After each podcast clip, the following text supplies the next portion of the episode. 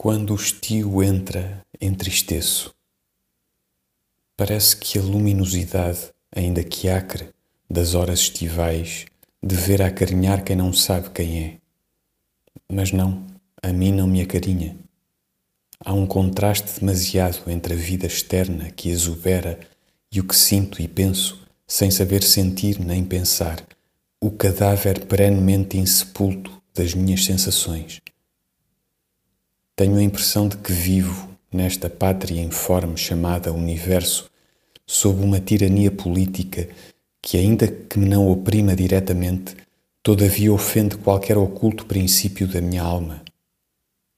E então desce em mim, surdamente, lentamente, a saudade antecipada do exílio impossível. Tenho principalmente sono.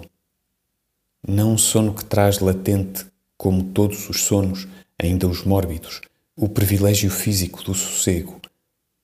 Não um sono que, porque vai esquecer a vida e porventura trazer sonhos, traz na bandeja com que nos vem até a alma as oferendas plácidas de uma grande abdicação. Não. Este é um sono que não consegue dormir, que pesa nas pálpebras sem as fechar, que junta num gesto que se sente ser de estupidez e repulsa as comissuras sentidas dos beiços descrentes.